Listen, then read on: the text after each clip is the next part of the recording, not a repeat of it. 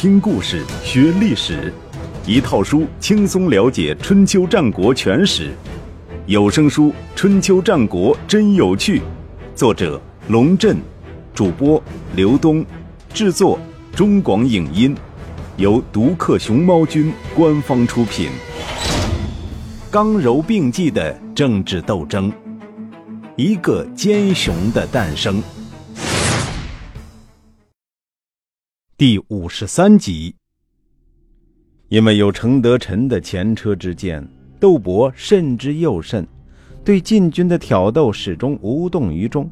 时间一长，杨处父有点沉不住气了，他派人给窦伯送去一封信，信上这么说：“我听说文不犯顺，武不避敌，现在咱们隔江相望已有些日子了，成天你看着我，我看着你。”实在了无乐趣，也有违武士之道。您若有心与我一战，我可以将军队后退几十里，放您过江来列阵，咱们痛痛快快厮杀一场。如果您不愿意那样做也没关系，那就请您后退，让我军渡江列阵。要不然，咱们在这里浪费时间、耗费财力，对双方都没任何好处，并且摆出一副准备拔营起寨的架势。窦伯心想，这样耗下去确实也不是个办法，不如就按杨处父说的，渡过河去大战一场。程德臣的儿子程大新此时担任窦伯的部将，他阻止道：“晋国人言而无信，不要上了晋国人的当，他们必定趁我军半渡而击，到时后悔莫及。实在要打的话，不如我军后退。”放晋军过河，这样主动权始终掌握在我们手里，有利无害。窦伯听从了程大新的建议，命令部队向后撤退，让出地盘来给晋国人渡河。程大新的考虑是正确的。杨处父不是宋襄公，楚军如果主动渡河，杨处父肯定会半渡而击。但程大新没想到。楚军主动后退，晋军却没有如约渡河，而是对外大放厥词，宣称楚军逃跑了，便大摇大摆地班师回朝了。杨处父狠狠地忽悠了一把楚国人，但是他获得的战果却不仅仅是忽悠了一把楚国人。窦伯等了几天，得知晋军已经回国，追之不及，只好自认晦气。也撤军回国了。数年前，楚成王想立儿子商臣为大子，询问窦伯的意见。窦伯说：“您还正当年呢，没有必要现在就考虑立大子的事儿。您的儿子众多，受宠者不在少数。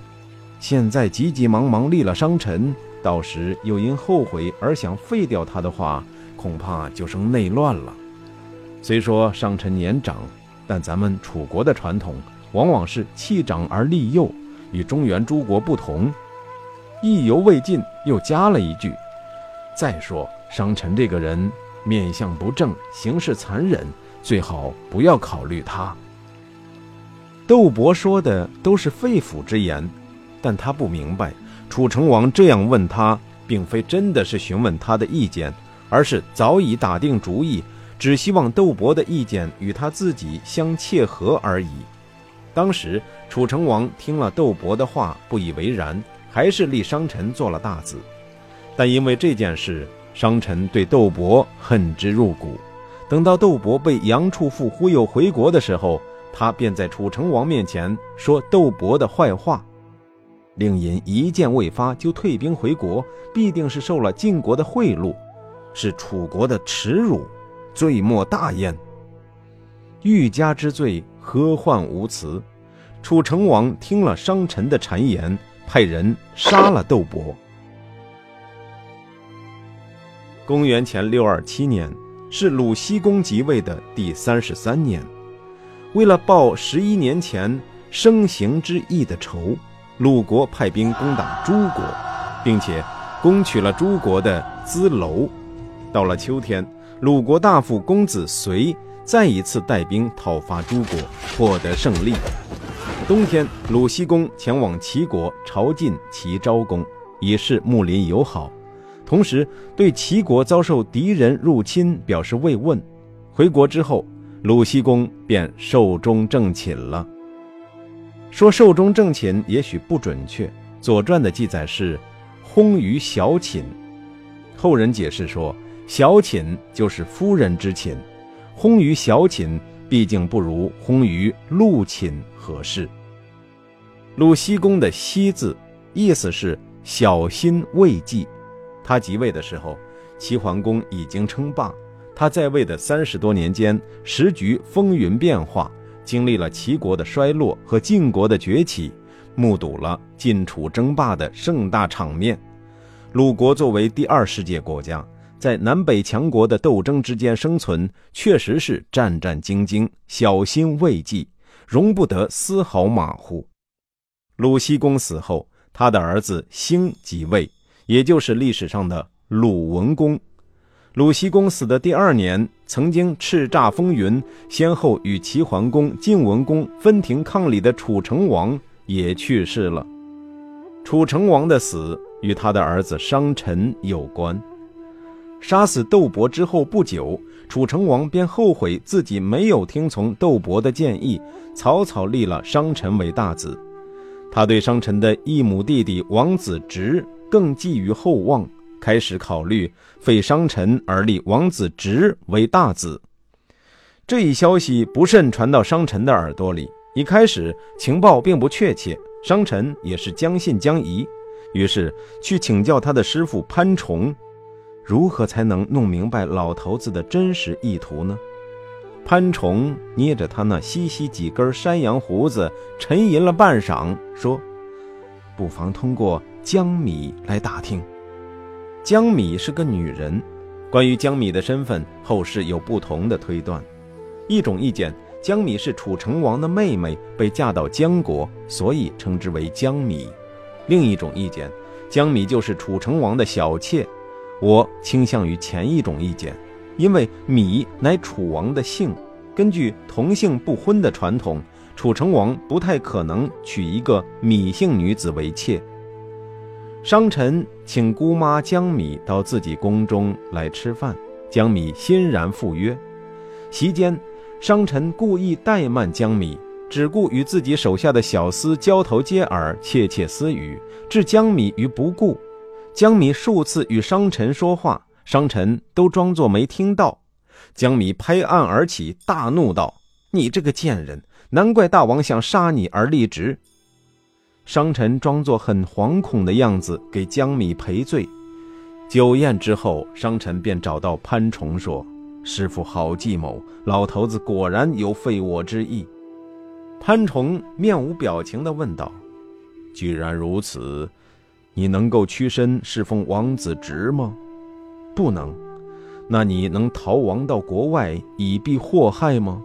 不能。”潘崇沉默了一阵，那。你有胆识做件大事吗？商臣盯着师傅的眼睛。据《史记》记载，商臣风目而柴生，面相和发音都甚为怪异。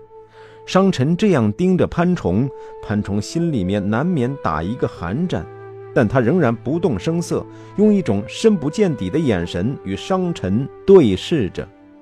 能。商臣简短而又坚定地回答。公元前六二六年冬天的一个傍晚，商臣突然发动政变，派自己的亲兵包围了楚成王的宫殿。